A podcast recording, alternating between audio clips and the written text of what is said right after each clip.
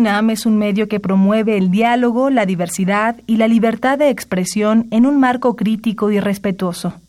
Los comentarios expresados a lo largo de su programación reflejan la opinión de quien los emite, mas no de la radiodifusora.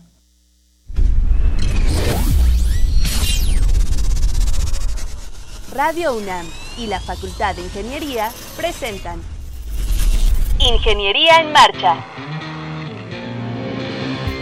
Divulgación del conocimiento. Innovaciones tecnológicas. Investigación en ingeniería y cultura. Acompáñanos. Esto es Ingeniería en Marcha.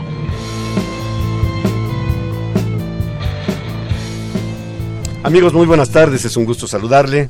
Como siempre, gracias por sintonizarnos en este martes 21 de agosto de 2018. ¿Sí estoy bien, Rodrigo? Sí, 21 de 21 de agosto. Yo soy Ernesto Mendoza y bueno, pues ya vieron ustedes, me acompaña aquí en la conducción del programa y los saludo con mucho gusto, Rodrigo Sepúlveda. Rodrigo, ¿cómo estás? Muy bien, ya llegamos al programa 34 del año. Y bueno, eh, invitamos al público a que establezca comunicación con nosotros. Pueden hacerlo por diferentes vías. Una de ellas es la telefónica, el 55 36 89 89. ahí está el ingeniero Joel atendiendo sus llamadas. También lo pueden hacer eh, vía Facebook. Sandra Corona está eh, bien pendiente aquí en cabina, transmitiendo también en vivo. Y pueden bajar el programa en formato podcast en la dirección www.enmarcha.unam.mx. Sandra Corona con los pulgares listos, como dice siempre Rodrigo. bueno, el día de hoy que tenemos, tenemos para ustedes un tema realmente apasionante. Los ferrocarriles siempre han sido y han estado presentes en la historia de México. La revolución se hizo sobre ferrocarriles. Ha pasado por muchas vicisitudes. Eh, al día de hoy digamos que los ferrocarriles de carga son los que predominan, pero los ferrocarriles de pasajeros ya empiezan a, mencionarse, hay ferrocarriles turísticos, así es que estaremos hablando de este tema y eh, sobre todo pues viendo los proyectos que actualmente se están llevando a cabo. Así es que le invitamos a que se quede con nosotros, que participe a través de sus llamadas telefónicas. No se vaya, acompáñenos.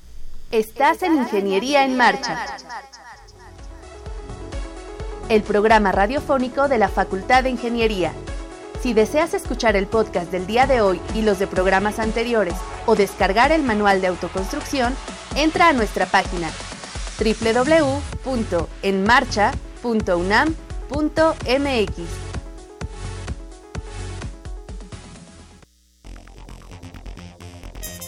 Los ferrocarriles mexicanos han sido utilizados en México como un importante medio de transporte, tanto en su modalidad de pasajeros como de carga.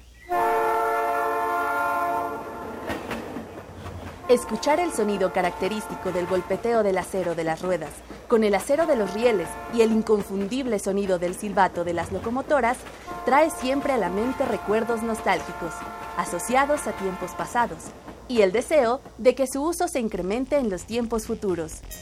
La existencia del ferrocarril en nuestro país es actualmente de 168 años. La historia y vida de la nación mexicana está asociada a él personajes icónicos de la historia mexicana viajando en ferrocarril, presidentes, revolucionarios y artistas. El ferrocarril nace en nuestro territorio con la construcción de la línea Veracruz-Ciudad de México. Para 1850 se habían construido 13 kilómetros del puerto de Veracruz hasta El Molino, tramo que se inauguró el 16 de septiembre de ese año, aunque el servicio público inició hasta seis días después. Arte y tecnología combinadas en el ferrocarril aún pueden ser admirados por quienes visitan las antiguas estaciones de pasajeros, decoradas con pinturas y litografías de renombrados artistas. Durante la Revolución Mexicana se da el boom del sistema ferroviario. Fue sin lugar a dudas uno de sus actores principales cuando la imagen del revolucionario a bordo de los trenes era el titular de noticias de esa época. Cien años después, para la celebración de la Revolución Mexicana, la imagen del ferrocarril fue impresa en el billete conmemorativo de 100 pesos. Pues ya escuchamos algunos, eh, algunas ideas acerca del ferrocarril.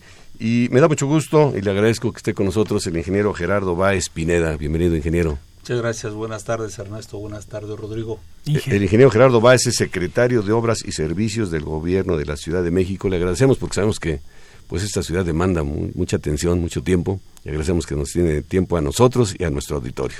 Pues es, es un placer estar aquí con ustedes y sobre todo también poder tener esta comunicación con las personas, con los radioescuchas, ¿no? De aquí de Radio UNAM.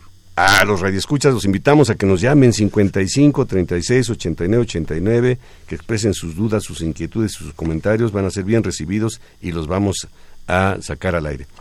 Pues eh, queremos que nos platique, eh, ingeniero Gerardo Báez, sobre este proyecto tan importante eh, del tren interurbano México-Toluca, Toluca-México.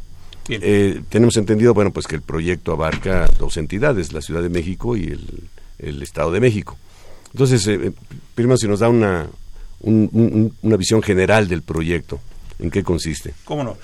Este, mira, Ernesto, el proyecto une dos, dos entidades federativas, Estado de México y la Ciudad de México.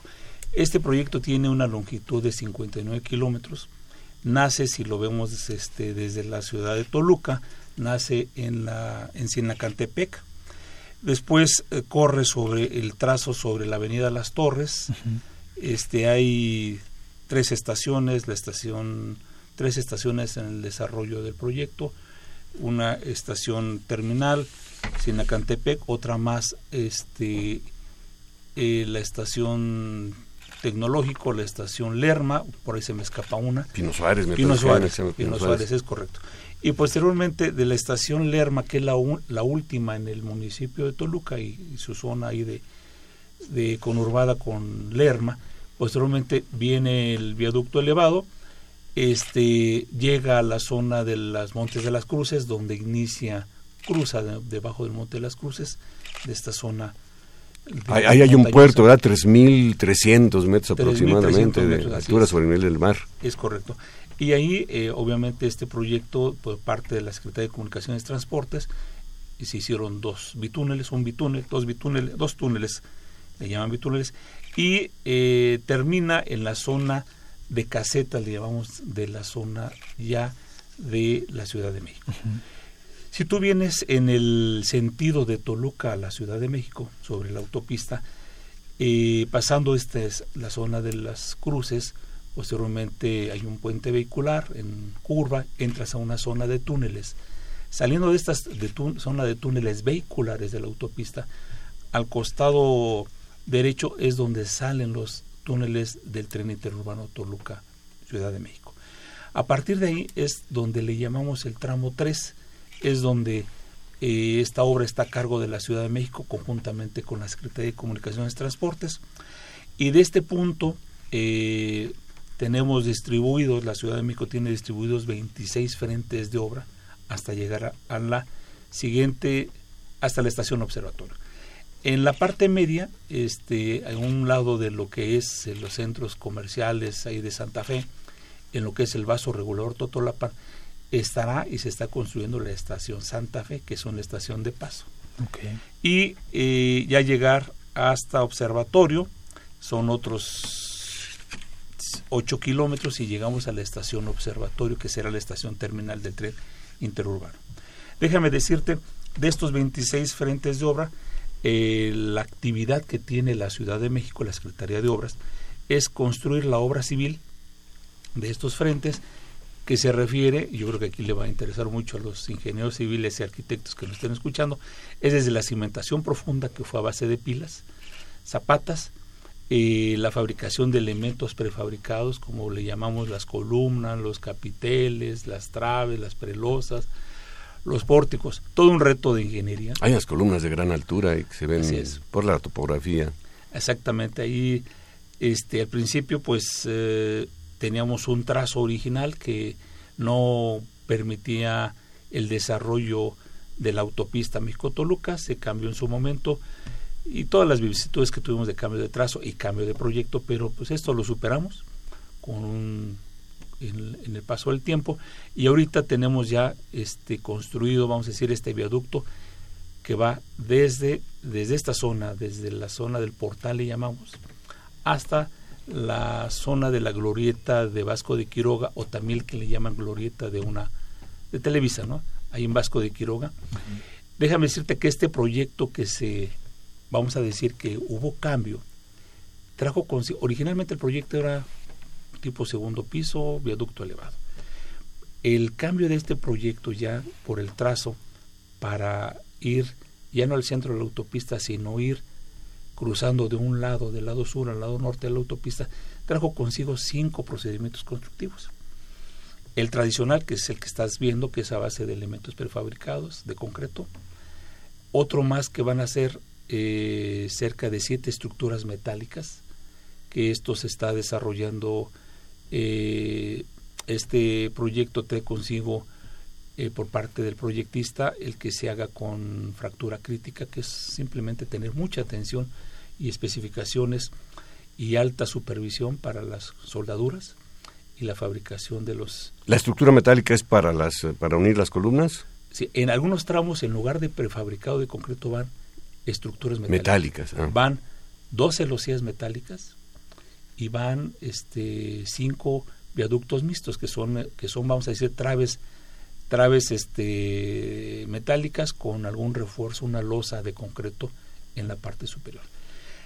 Posteriormente cruzamos déjame decirte eh, para cruzar de un lado a otro la autopista se utilizan estos este como son claros mayores longitud mayor entre apoyo y apoyo se utilizan estos estas estructuras metálicas.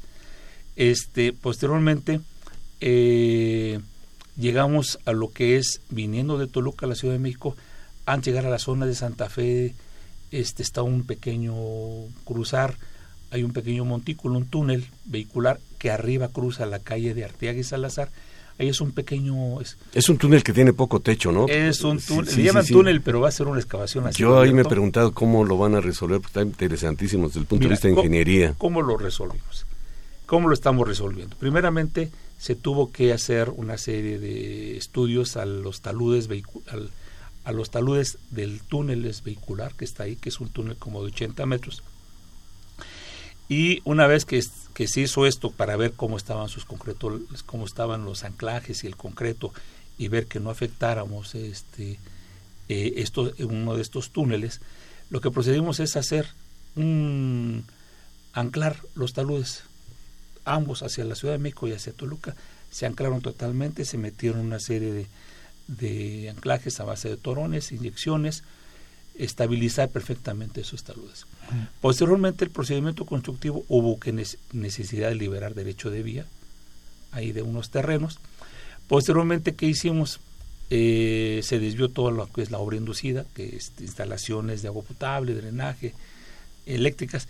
Y lo que estamos haciendo es, el procedimiento es muy sencillo. Es hacer dos caballetes a los lados, vamos a decir, en el sentido eh, transversal A al la, eje de trazo a la del carretera. A la bueno, a carretera. lo que será el Así es. ferrocarril. Se hicieron tren. estos, estos, se hicieron estos, se tuvo que hacer ahí unas inyecciones a base de micropilotes eh, con tubería de acero para soportar, para que nos sirvieran de cimentación para unos cabezales. Encima de estos cabezales van a ir unas vigas asto de unos 40 metros de longitud que se van a que se están armando y se van a colar ahí en campo para después en base a hacer bandeos de tránsito vehicular de Arteaga y Salazar restringiendo el paso de vehículos pesados sobre todo y eh, se bandea de un, tramo, de un trazo, se van a colar estas traves, se cuela su firme de compresión y, y ya mandamos el tránsito encima de esas traves a esto y por abajo pues es una excavación, es ir excavando cada metro y medio, cada uno cincuenta y ir colocando anclajes también hacia los costados, hacia tres costados solamente porque aún de uno de los costados hay una, excavación muy profunda de un desarrollo inmobiliario y con esto logramos bajar la excavación, estabilizar y después, como tú verás, la trave que está, vamos a decir, en el lado Ciudad de México que le llamamos el frente de obra encino y la trave y las traves o el viaducto elevado que está del lado hacia Toluca que le llamamos el colegio se unen, se van a unir con unas traves de concreto y ahí ya pasaría debajo de Arteaga y Salazar puenteado esta sección de túnel falso. Le llaman túnel falso, la verdad es una excavación este muy sencilla, es un corte.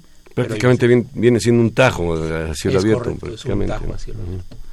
Pues qué interesante porque, Rodrigo, eh, este tipo de, situaciones puntuales obligan a que el ingeniero aplique la materia prima que tiene el ingenio. Así es. Y que desarrolle procedimientos constructivos novedosos y seguros sobre todo. Y seguros sobre todo. Y ahorita que hablabas de las columnas, sí, en esos tramos estamos hablando desde el cruce de, de unas líneas de alta tensión hasta la glorieta de, de, este, de Santa Fe, que le llaman ahí en Tamaulipas, en la calle de Tamaulipas, efectivamente construimos unas columnas este, con torones, que son las mayores, junto, esas junto con las de la Vasco de Quiroga son las más altas del proyecto, llegan a tener hasta un peso de 290 toneladas y una altura de aproximadamente 28 metros. 28 metros más eh, por el proyecto ya no se podían tener columnas tan, tan altas. El proyectista decidió construir junto con las zapatas coladas en sitio unos plintos que le llaman, unos fustes, unos pequeños tramos de columnas. Digo pequeños, pero cuando se hacen campo son de 5 o 6 metros de altura. Entonces, esos 6 metros de altura más las columnas, estás hablando que son una altura de 34 metros de superficie de rodamiento de la autopista a la parte eh, inferior de las traves, más en la altura de las traves, dos metros, ya te estarás dando cuenta que ahí tenemos una, vamos a una altura de 35 metros. Sí, sí, cuando uno transita por la carretera se ven impresionantes las columnas por su altura. Y después llegamos a la estación Santa Fe, que está en el vaso regulador Totolapan.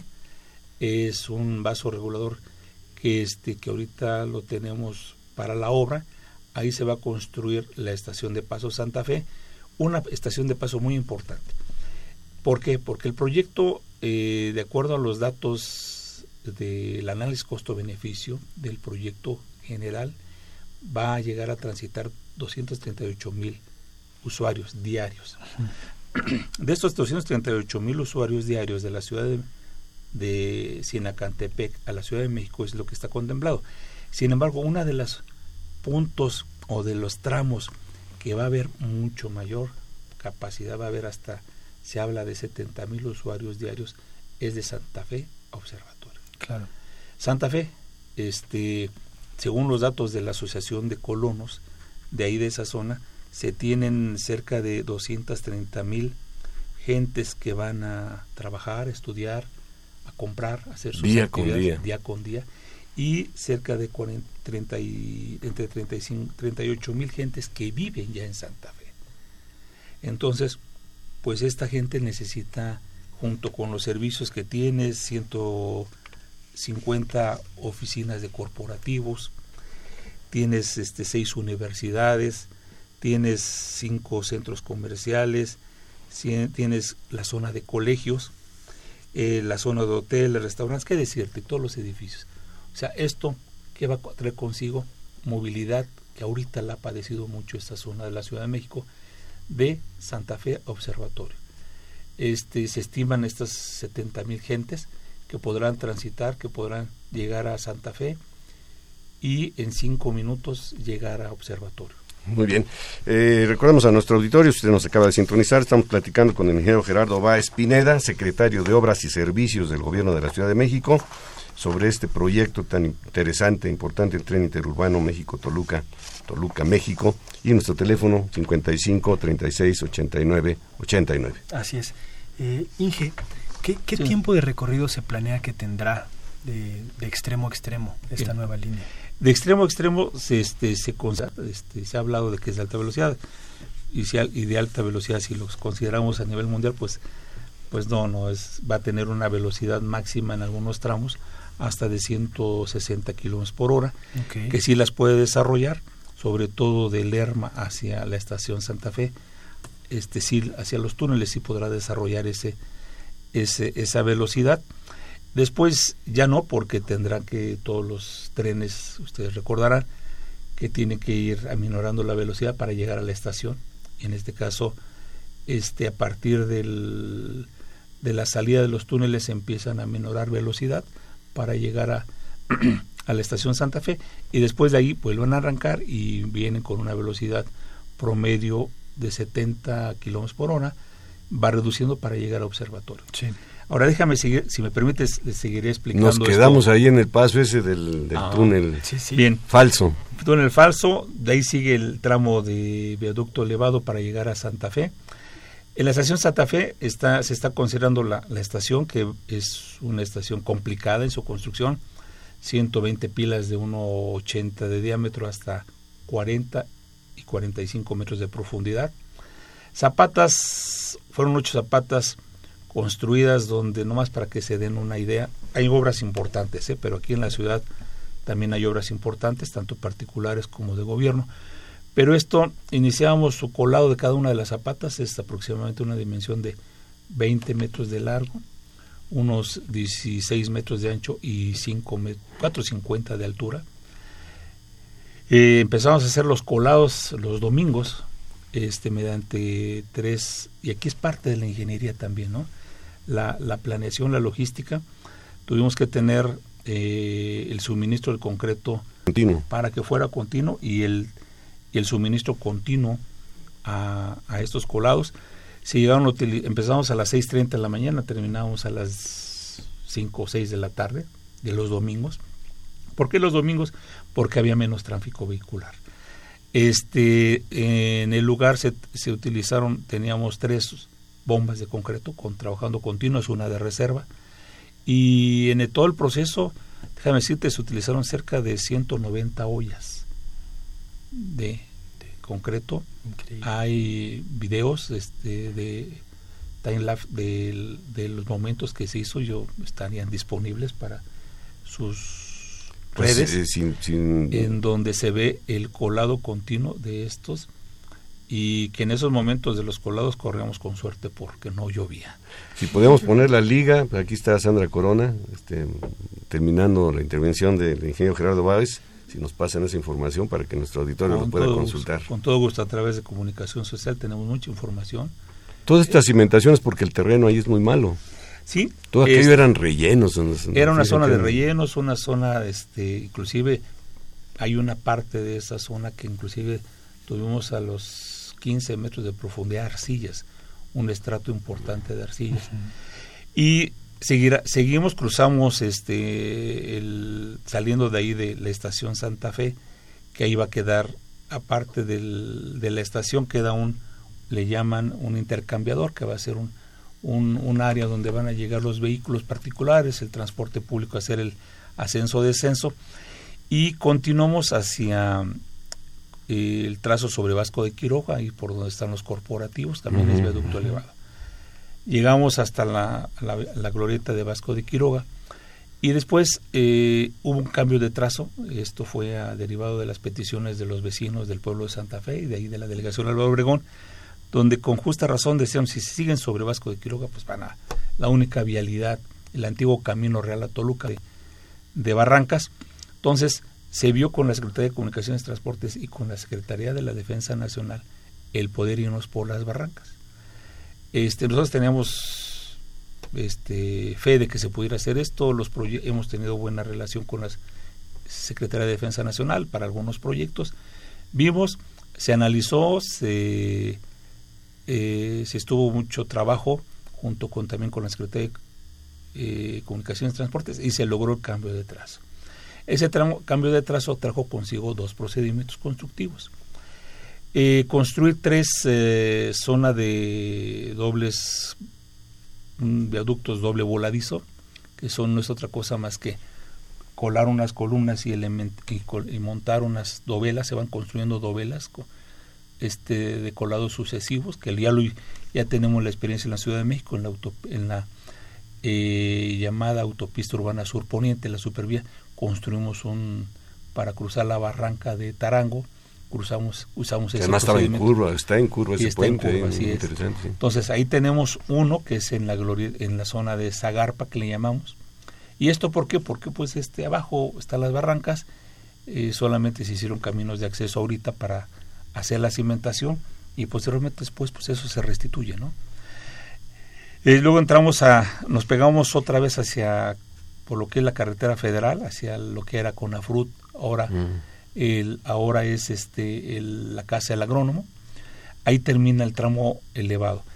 Perdón, termina el tramo de prefabricados y dovelas. Posteriormente vino un, un procedimiento constructivo que no, en la, mi experiencia profesional no lo he tenido, que va a ser construir, es un tramo de dovelas, 1047 dovelas prefabricadas, se están construyendo en la planta de que tiene la, el consorcio constructor en, en Texcoco. Son pequeños, haz de cuenta, segmentos de traves que ya están previamente se arman y se cuelan, que traen sus dimensiones, y estos se deben de, de montar, hacer las maniobras de colocarlos con unas lanzadoras. Es un procedimiento de italiano. Este, ya las dos lanzadoras están en campo, se están armando. Y esto es para que de columna a columna este, se, eh, se coloca esta lanzadora, va, eh, van, se va eh, haciendo el izaje y alimentando a la lanzadora con los con estas con las dovelas. para después de ellos mismos colgarlos del, de la estructura metálica tenerlos colgados se utilizan hasta 20 segmentos de dovelas y después entre apoyo y apoyo se hace el se hace el se meten los cables de preesfuerzo se hace el se hace el tensado se hacen las inyecciones y ya queda el tramo listo y de ahí la estructura suelta las piezas y se va a otro tramo. ¿Esto qué trae consigo? Que en los procedimientos, pues a la zona de barrancas no las vamos a tocar. Si de por sí ahorita la tocamos, este, aprovechamos los caminos de acceso del que tiene el campo militar 1F para llegar a cada uno de los apoyos, hacer la cimentación. Con esto el tren pues va a construirse sin afectar la parte ecológica, ¿no? el área ambiental y el, exactamente la parte ecológica. Posteriormente llegamos a la zona, este es el tramo que le llamamos industria militar, el Estado Mayor del, Deportivo del Campo del Estado Mayor Presidencial, también está construido las columnas, ahí fue, fue más fácil. Luego cruzamos la barran, la presa Tacubaya, que ya también ahí este, se construyeron las cimentaciones. Ahorita para cruzar lo que es la cortina de la presa Tacubaya tenemos que hacer otro procedimiento, otro este viaducto de doble voladizo que ahorita lo detuvimos por las por las lluvias, por la época de lluvias no podemos trabajar cerca de la de la cortina de su área de de este su obra de toma. Y posteriormente llegamos ya hacia observatorio. Cruzamos otra presa que es la presa Adolfo Ruiz Cortines. Para todo de todo esto tanto con agua como el sistema de agua de la Ciudad de México nos han nos pidieron una serie de estudios este, analizar la zona y lo autorizaron todos estos trabajos que, únicamente después quedarán las columnas, ¿no? Y el hecho de restitución del área de embalse se restituye. Y llegamos a observatorio. Y de ahí se llega a observatorio, que es un punto también neurálgico. Sí. y que ahí no sé si ya se tiene pensado, ¿qué, qué, qué va a encontrar ahí el pasajero? Es, Mire, un mira, predio de alguna manera restringido, está la terminal ahí, se ha hablado Eh, es, de un, es un megaproyecto. ¿Qué va a haber ahí en ese Rodrigo, proyecto? Es un megaproyecto. ¿Por qué? Porque el, eh, el proyecto de la llegada del tren interurbano México-Toluca trajo consigo tres proyectos, cuatro proyectos adicionales. Uno, la necesidad de que estas 238 mil gentes en la etapa ya este, desarrollada del proyecto eh, lleguen a esa zona. La, la actual estación observatorio de la, este, la línea 1, que es una estación, no es terminal, necesitaba, eh, si ahorita llegan 75 mil pasajeros y ya es saturada ese punto, Claro. pues necesitaba de mayor infraestructura.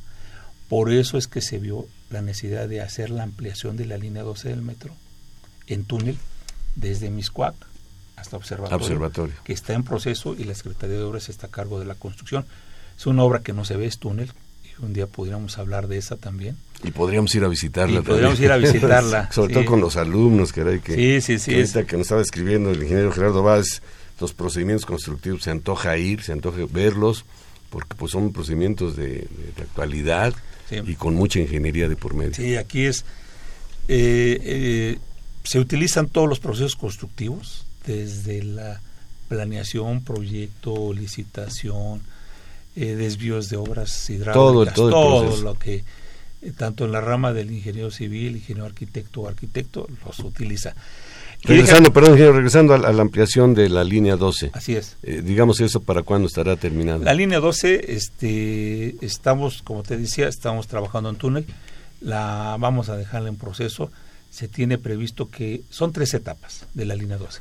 Primero la, la, etapa 1, que es la excavación de túneles, eh, lumbreras y túneles, que está muy avanzado. Estamos ahorita eh, ya trabajando en el intertramo este el intertramo periférico a Valentín Campa con una lumbrera rosa roja que te voy a decir 50 metros de profundidad este y es ahí parte de, esta obra es como también hacerle la arqueología porque ahí vamos a, a excavar materiales que ahí están y que nunca lo han sido tocados es esa la lumbrera rosa roja, 50 metros de profundidad. Estamos detonando ya la, excavación de lo que es el túnel hacia periférico, que es donde nos vamos a ligar al túnel existente de la línea 12 y hacia la estación Valentín Campa. Luego viene la otra lumbrera de construcción importante, que es la de calle E, en la colonia este, Primera Victoria, que esa se este, está excavando el túnel hacia la, hacia la estación Valentín Campa y hacia la estación Álvaro Obregón. Buen avance este, conjuntamente con las autoridades y los vecinos ahí en esa zona. Luego este, viene otra lumbrera que es la de calle Jardín, que hace la excavación hacia la estación Álvaro Obregón y hacia lo que va a ser la estación Observatorio.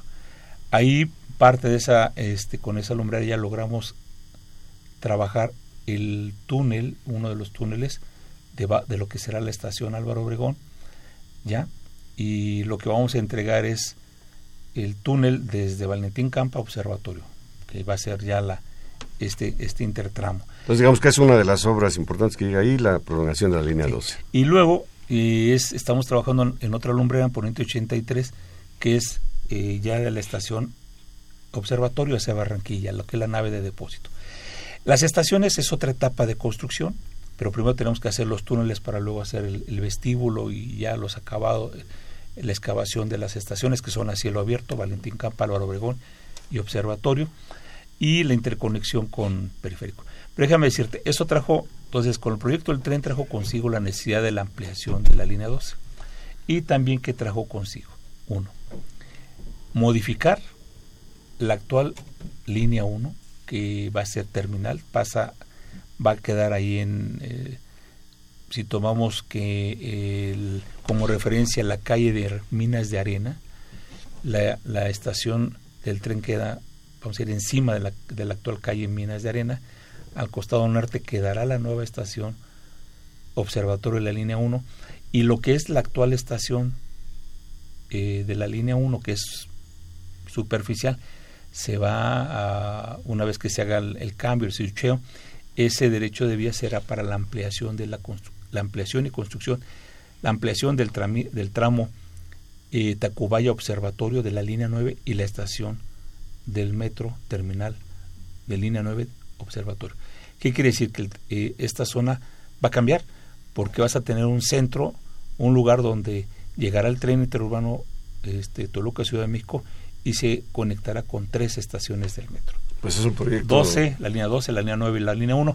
Y trae consigo obras viales y un estas, esta para hacer la conexión terminal de autobuses poniente, este, las estaciones del tren, las estaciones del metro, todo eso es y el tren interurbano y el tren que llega ahí también así es y agradecemos eh, la llamada de Miguel Martínez menciona el programa de hoy es muy interesante muchas gracias. Pues muchas gracias. Nos ha dado nos ha dado el ingeniero Gerardo Báez Pineda un una descripción pormenorizada. Lo bueno es que lo tenemos por ahí grabada, también Sandra lo tiene grabado, porque bueno, los alumnos espero que nos estén escuchando también en la Facultad de Ingeniería. Este, cada uno de los procedimientos constructivos amerita profundizarse, empaparse bien de él, de los, de los recursos que se utilizan, de la problemática, y pues qué bueno que la parte ingenieril está siendo puesta a prueba, porque pues ahí hay que sacar lo mejor de, de, la ingeniería mexicana, que es, que es muy buena. Así es, ingeniería mexicana que ya ahorita, este, en déjame decirte, en el lapso profesional que he tenido, que básicamente lo reciente ha sido la estar eh, como director en la autopista urbana de la Ciudad de México, tramo norte, sur y, la supervía. Y junto con esto, pues afortunadamente los proyectos ahí están, soportaron los sismos de 9, del 7 y 19 de septiembre y seguirán estos proyectos. Sobre todo está la prueba de fuego de que están bien diseñados y bien construidos. Y que están haciendo bien las cosas. Pues esperamos visitarlos muy pronto. Con todo gusto queda abierta la invitación. un grupo de este, alumnos, que es lo más importante para nosotros, que se formen integralmente y que pues, ya vayan conociendo las obras. Sí, este Ernesto, Rodrigo, Ernesto sobre todo, queda abierta, nos gusta mucho que nos acompañen los estudiantes. Hemos tenido visitas y que vayan porque es la única forma de ver y de entender el, el proyecto y sobre todo un día cuando gustes te hablaré de las nuevas tecnologías que estamos utilizando, el BIM, estos sistemas de drones, de videos que nos da un, una ayuda bastante. Eh, llevamos el avance de la obra a las oficinas, pero ya no es como las grafiquitas de antes. Ahora es en vivo y con videos. Y a todo color. pues agradecemos y aceptamos la invitación, por supuesto. Muchas gracias nuevamente, ingeniero Gerardo Báez. Ernesto Pineda, secretario de Obras y Servicios. Muchas gracias, buenas tardes. Hasta luego, buenas tardes. Regresamos en un momento. Muchas gracias. ¿Te interesan los videojuegos pero no tienes información? ¿Te gustaría conocer más sobre la industria de videojuegos a nivel nacional? No te preocupes, la Game Dev Experience 2018 es tu mejor opción. Un evento que junta expertos en el tema, con más de 20 empresas invitadas. 16 conferencias a lo largo de dos días y una expo con profesionales de la industria nacional de videojuegos para interactuar con ellos. No te lo pierdas, el 30 y 31 de agosto, desde las 11 hasta las 19 horas, en el Centro de Ingeniería Avanzada, Anexo de Ingeniería, en Ciudad Universitaria. Consulta más información en nuestras redes y búscanos como Sotby en Facebook y Twitter. ¡Te esperamos!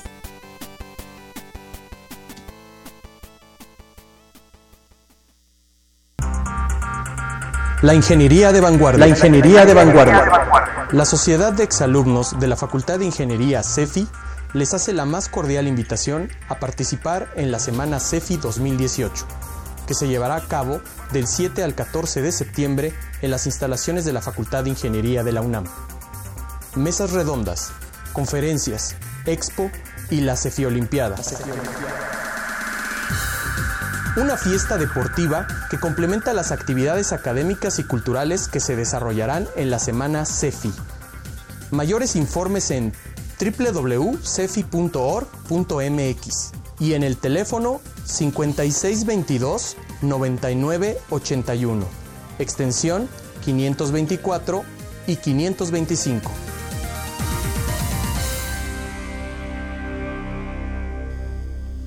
Así es, se oye súper interesante la semana CEFI. Del 7 al 14 de septiembre. Del 7 al 14 y les recordamos la página para que consulten informaciones www.cefi.org.mx.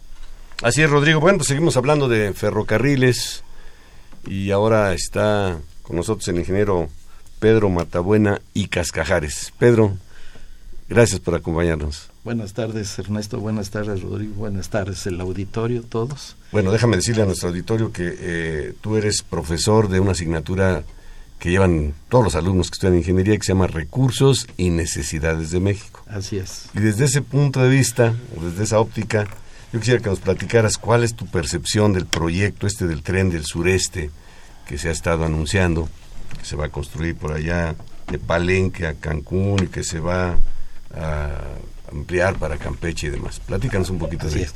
Mira, voy a empezar por recursos y necesidades de México para que se ubique todo el mundo.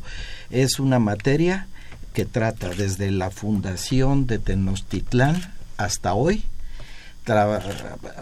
haciendo la cuestión análisis social, técnico, eh, político, humano, eh, orográfico, de recursos, de todas las cosas. Es amplísimo. Oye, Pedro, yo te una pregunta así un poquito fuerte y que me ropa. ¿Qué son mayores, nuestros recursos o nuestras necesidades en México? Pues mira... Se habla de que los recursos siempre son escasos. Pues sí, pero vivimos en lo que antiguamente se llamaba un cuerno de la abundancia Y ese cuerno de la abundancia representaba muchas cosas. Y de eso te estoy hablando de hace sesenta y tantos años, que era yo una personita que empezó a tener uso de razón. Y sigue todavía el país con muchos recursos. a mí también te lo sí, todavía sigue teniendo algunos primeros lugares, ¿no? En diversidad, por ejemplo, de cactáceas. Y. tenemos recursos minerales, en fin, hay bastante. De... Así es. Y ha sido todo muy satisfactorio en este país porque se ha podido desarrollar mucho en todas sus eh, opciones. Ahorita, comentándote de esta de recursos y necesidades de México, yo la llamo recursos y oportunidades de México. Ah, qué acertado. Y yo le digo que lo que son necesidades, no, señor, son oportunidades que tenemos los mexicanos. Y ese es el espíritu que trato de imbuir en los alumnos. Pero bueno, eh, ando corto de tiempo. Desde ese punto de vista, ¿cómo ves este proyecto del ferrocarril? Bueno, mira, eh, se están haciendo desde hace tiempo se está dando cuenta la gente de que hay posibilidades de que este país hay que ayudarlo. Tiene ya barcos, tiene ya aviones, tiene eh, puertos, tiene muchas cosas, carreteras, todo eso, pero le falta algo que lo tenemos y lo teníamos, pero se ha dejado y se hacia la parte de carga y se ha hecho por alguna forma que son los ferrocarriles. Por lo que tú quieras y mandes históricamente, somos gentes que hemos desarrollado. La muela que engancha un vagón con el otro es desarrollo de un mexicano. La muela es el, el, cerrojo que se echa para atrás un vagón y toca al otro y queda trabado y ya cuando se echa para adelante la máquina. Lo desarrolla un mexicano pero está patentado en Estados Unidos. Entonces, estamos hablando de hace 70 años o más de, terminando la revolución se usaba ese tipo de cosas. Pero bueno, los ferrocarriles en México yo estoy convencido de ellos.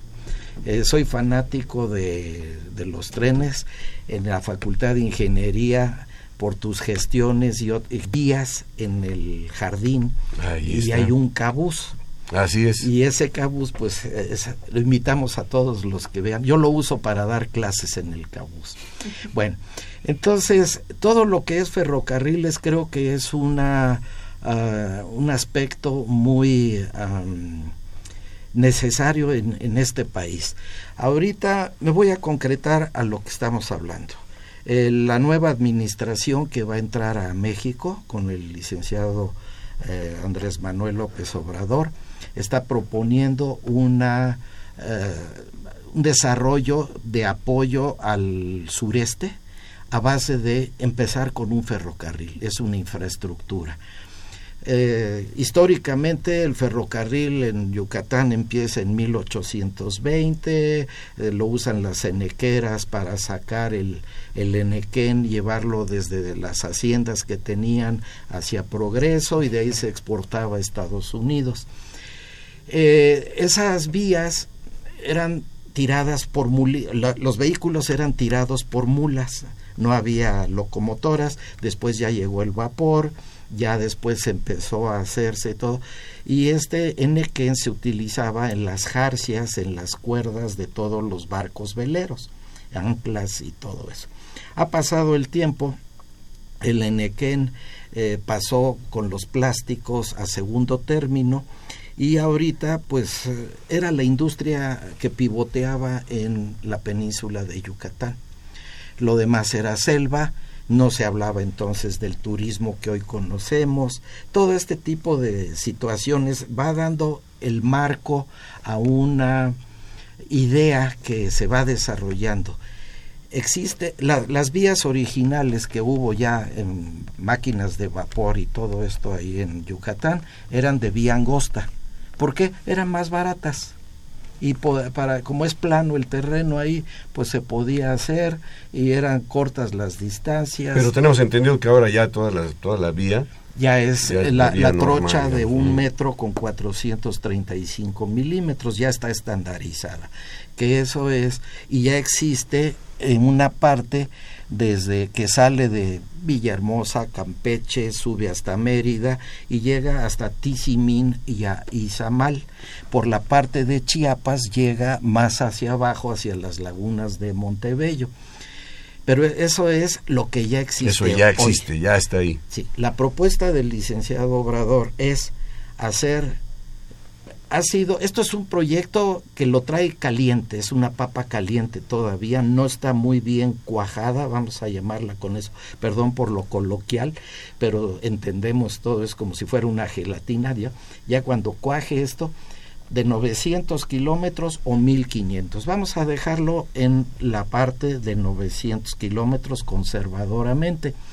Esto va a ser salir desde Valladolid, que es hasta donde llega el tren, y ir hacia Cancún, bajar, dar la vuelta a Puerto Morelos, a donde está este Isla del Carmen, perdón, este Cos- enfrente de Cozumel, Playa del Carmen. Playa del Carmen, sí. Isla del Carmen. Sí, me- yo me fui hasta el otro extremo. Hasta el otro me equivoqué. Playa del Carmen, sí. Playa del Carmen y luego bajar hasta Chetumal y entonces ahí hay una Forma como un circuito, ¿no, Pedro? formamos forma esto un circuito, pero esa es la idea de que vaya paralelo el tren a lo que es ya la carretera que pasa por Calakmul para llegar a Escárcega y luego volver otra vez hacia Villahermosa.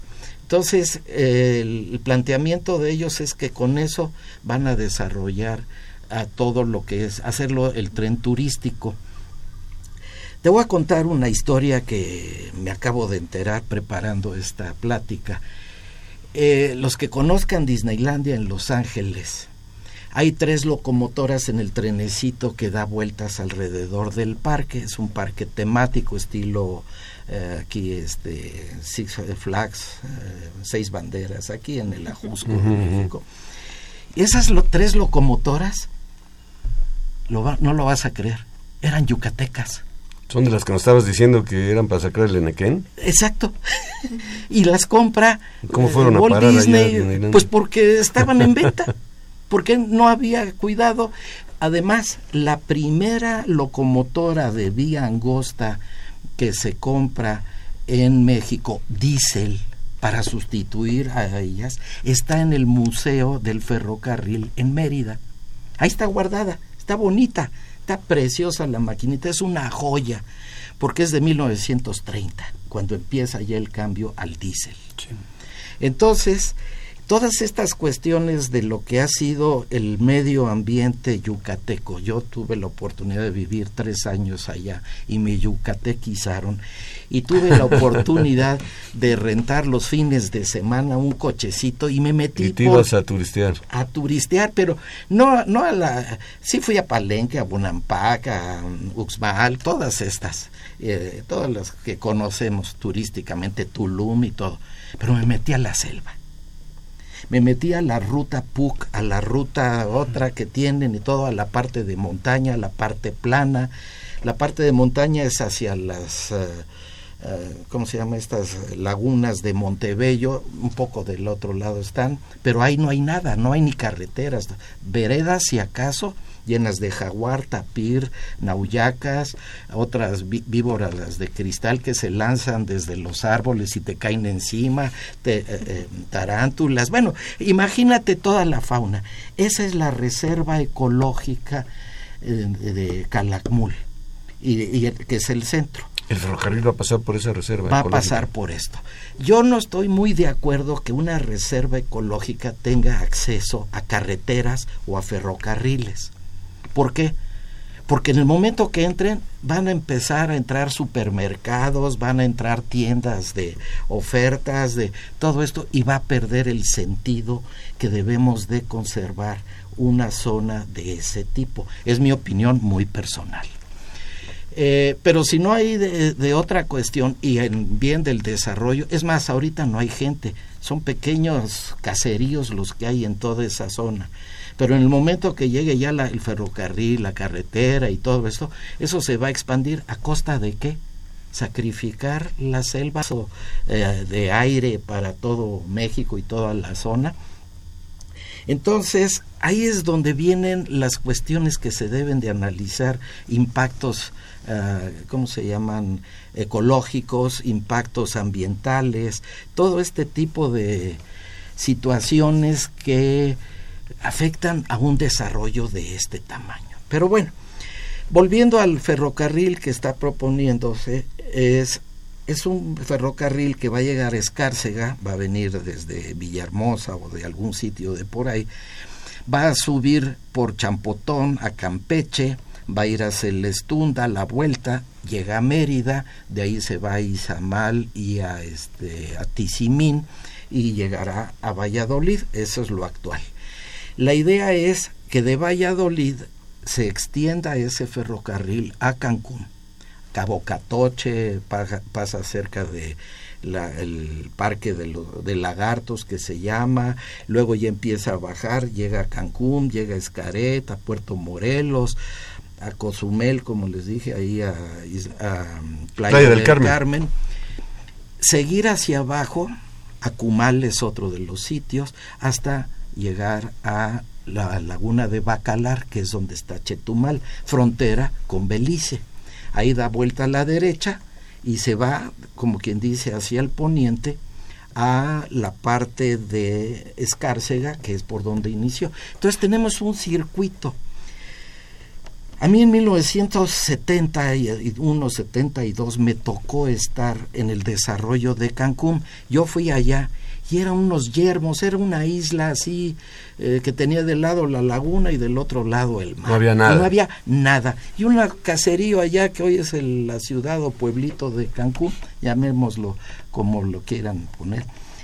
Y me toca el desarrollo eso y ver ahora la Riviera Maya, ver todas estas cosas. Lo que no me gusta es que venga el turista que va a esos lugares con todo incluido y se queda en el hotel metido. Ah, bueno, ese es uno de los puntos que se ha cuestionado, porque realmente los que vienen de fuera vienen en esos planes, todo incluido, se quedan en el hotel y no salen. Sí, sí. Ernesto, te propongo algo. Esa es la idea que mis alumnos en la materia que estoy dando de recursos y necesidades están proponiendo, porque aparte de ser parte de la calificación, estas propuestas lo estamos presentando a la Facultad de Ingeniería a ver si se pueden hacer unos pequeños apuntes, algunas cosas. Tú has oído algo que me has oído de esto. Y de alguna forma, el, estos muchachos su materia la van a desarrollar prácticamente. Entonces vamos a hacer, sacar, es la, la opinión uno, sacar al turista de su zona de confort en la alberca del hotel, con todo incluido, un día subirlo a un autobús, vamos a decir un de estos de doble piso que aquí mm. recorren la ciudad, un, turibús, y si no es ese, algo que sea para la zona aquella que lo puedan visitar, hacerle los recorridos. Pero podemos aprovechar, y de esto va a ir junto con el ferrocarril este que se esté haciendo. Eh, López Obrador piensa que debe de ser de tipo turístico. Podemos mezclar un poco de carga, porque yo creo que a la hora de hacer cuentas de costos y de operación y todo eso. Pero en la noche el turista... En horarios diferentes puede manejarse, puede convivir la carga con los pasajeros. Exacto, así está en Europa y en, en Estados Unidos y todo eso y se aprovecha una cosa y la otra. Entonces, yo lo que estoy pensando es hacer de Yucatán, de la península, un parque temático. La zona de Celestún, que es donde están los flamingos, podría ser una zona exclusiva. La zona de Campeche tiene murallas, pues ahí están los castillos de, de la época colonial. Eh, todo lo que es eh, Valladolid y todo están las haciendas los cenotes También. Los, los cenotes es otra de las cosas, Ricardo, que eh, Rodrigo, perdón, ya te cambié de nombre. Este, de alguna forma el, los cenotes es una belleza y hay que organizar que lo podamos ver todos bien y mantener el, recurso eh, para muchas generaciones. Hacerlo sostenible. Hacerlo sustentable, sostenible, como se llama. Y de alguna forma, pues tienes a, a, Cozumel y tienes a Isla de Mujeres y Lagartos, que ya dije, allá al norte, en Cabo Catoche. Toda esa cosa, mostrárselo a la gente. Y eso son empresas pequeñas, no grandes inversiones, porque pueden ser locales, que puedan pasear al turista y el turista va a verse obligado de salirse de su zona de confort del hotel donde no gasta nada más que lo que ya pagó en el extranjero y aquí ponerlo a funcionar. Esa es la idea que traigo este con Y estás desarrollando esto con los alumnos de la Facultad de Ingeniería Así es. que pueden pues meterse como se dice vulgarmente de cabeza a ver cada uno de los puntos y desarrollar esos parques temáticos que dices tú y que conformarían todo el circuito grande alrededor de la península. La selva es otro. La parte ambiental, Rodrigo, ¿tú cómo ves? Sí, pues es, es un, problema difícil de salvar e, ese cruce ¿no? de la selva, porque es una parte, pues como bien decías, que está muy poco impactada actualmente. Y hacer ese, ese paso, que afortunadamente va a ser sobre, sobre la carretera que ya está trazada, no va a tener tanto impacto, pero pues sí va a tener. Así es. Hay muchas cosas que se pueden hacer. Esto es a raíz de todas las propuestas apenas estamos trabajando en este, pero en este semestre hacemos Estás esbozando una serie de ideas. Sí, que hay que plasmar en complementar y, estudiarlo, ¿no? Estudiarlo. Exacto, hay que hacer estudios con tipo de consultoría, bien, bien hechos, bien sustentados, de acuerdo a la normatividad, a las leyes, todas esas cosas. Primero la parte conceptual, después vendrán ya estudios previos, el proyecto, el, el diseño, mejor dicho, para no confundir con el proyecto que es el todo el diseño, y finalmente pues entrar manos a la obra, a la construcción. Pues esa es la idea. Pedro, muchísimas gracias, muchísimas gracias por, por visitarnos y esperemos que nos tengas informado sobre los el avance de tus pesquisas y tus ah, investigaciones, tus proyectos ahí con los alumnos. Muchas gracias al ingeniero Pedro Matabuena y Cascajares. Rodrigo, ¿nos vamos? Nos vamos, nos vamos, ya se está acabando el tiempo. Y aprovecho para invitarlos al primer ciclo internacional de conferencias Sustentabilidad Energética, Impacto y Responsabilidad Social que se va a llevar a cabo en el Instituto de Ciencias del Mar el jueves 23 de agosto. Muy bien, agradecemos mucho que nos haya sintonizado. Quiero también agradecer la participación de Pedro Mateos en la producción del programa, de Sandra Corona en las redes sociales, de Alfredo García que nos está apoyando ahora en la parte musical, así como de la licenciada María Eugenia Fernández en la coordinación de comunicación y por supuesto de Socorro Montes en los controles técnicos.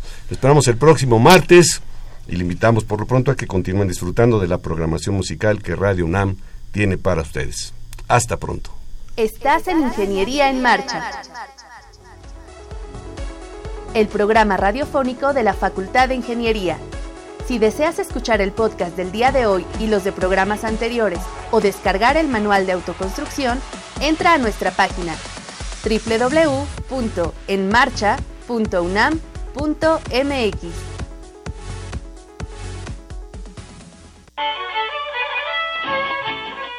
La Asamblea de Generaciones de la Facultad de Ingeniería organiza su Gran Noche Mexicana que se llevará a cabo el sábado 8 de septiembre en el Colegio de Ingenieros Civiles. Más información en Twitter, arroba AGFI UNAM. Acompáñanos y diviértete.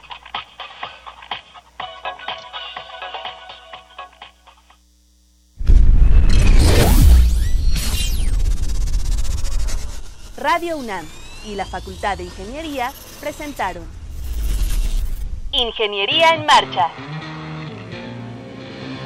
Divulgación del conocimiento. Innovaciones tecnológicas.